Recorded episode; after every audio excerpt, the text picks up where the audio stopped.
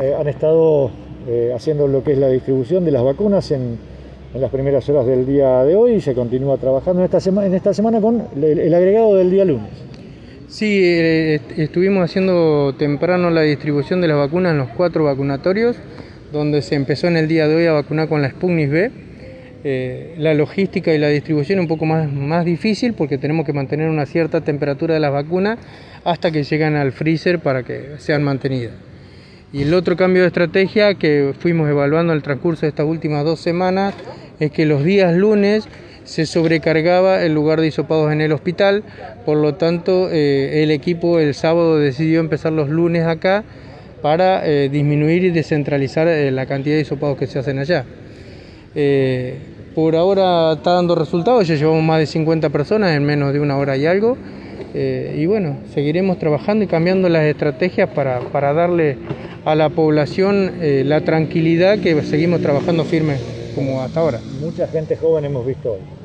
Hoy ha venido mucha gente joven, los cuales han eh, venido de vacaciones o han estado en alguna juntada. Lo, lo mejor es que ellos te lo dicen y a su vez se acercan con esa responsabilidad a realizarse los hisopados. Javi, ¿qué balance se puede hacer, más que nada en lo que tiene que ver con el mes de, de marzo respecto a la cantidad de hisopados y también, por otro lado, el tema de la vacunación que se ha venido dando? Yo creo que el resultado es positivo porque nosotros día a día eh, vamos pensando nuevas estrategias para ir detectando la mayor cantidad de positivos posible. Eh, como yo te decía el sábado, hoy hasta el día del sábado a las 12 llevamos aproximadamente 1.250 hisop hisopadas, personas hisopadas y hemos detectado más de 220 positivos. O sea, que nosotros salgamos a trabajar y que salgamos a la calle a buscar el, paciente que es positivo, para, para, nosotros es esencial, porque ese paciente no está eh, dando vueltas por pico y no sigue contagiando. O sea, la detección temprana del positivo para nosotros es esencial. No sobrecarga el sistema y a su vez nos sigue contagiando. El tema de que se haya comenzado con la vacunación no ha mermado la cantidad de gente que se llega o se acerca a hacer los hisopados. No ha mermado, lo que, lo que nosotros vemos que estamos disminuyendo la cantidad de positivos, pero la cantidad de hisopados sigue siendo aproximadamente la misma. Eh, yo le, le, comunico a la gente que estemos vacunados no significa que nos tengamos que relajar. Eh, estar vacunado es una herramienta más que nos permite a no tener eh, una, eh, un COVID grave y que tengamos que caer a terapia intensiva. Yo le sigo instando a la gente que use el barbijo, el distanciamiento, las medidas de bioseguridad, porque la vacuna y todas las medidas de seguridad, eso nos lleva a que nosotros tengamos este, esta situación epidemiológica dentro de la ciudad.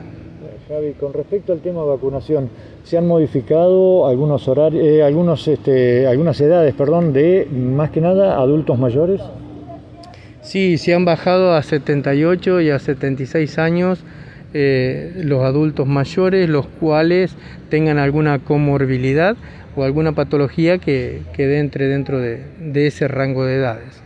La ventaja que tenemos que, bueno, en los cuatro centros de distribución que tenemos para vacunar, se empezó en el día de hoy a vacunar con la Sputnik V, eh, hoy fue un día mucho más complicado porque eh, teníamos que hacer la distribución a cierta temperatura para que las vacunas eh, no pierdan la cadena de frío.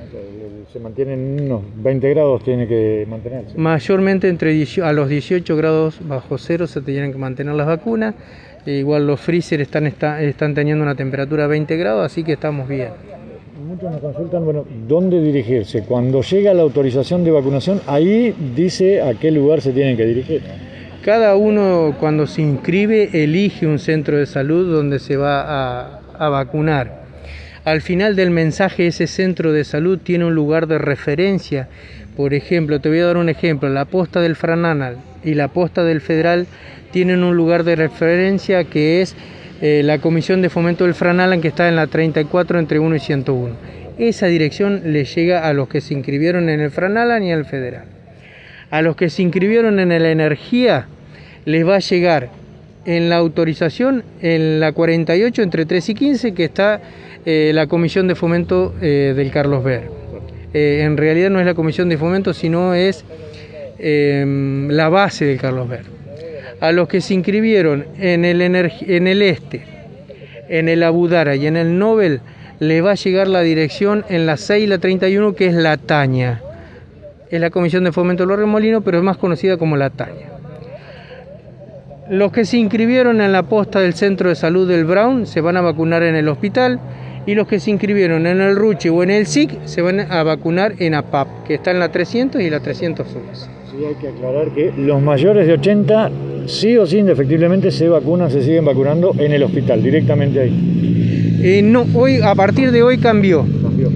A partir de hoy empezamos a vacunar con la Sputnik V eh, con la Sputnik en los, en los cuatro centros periféricos.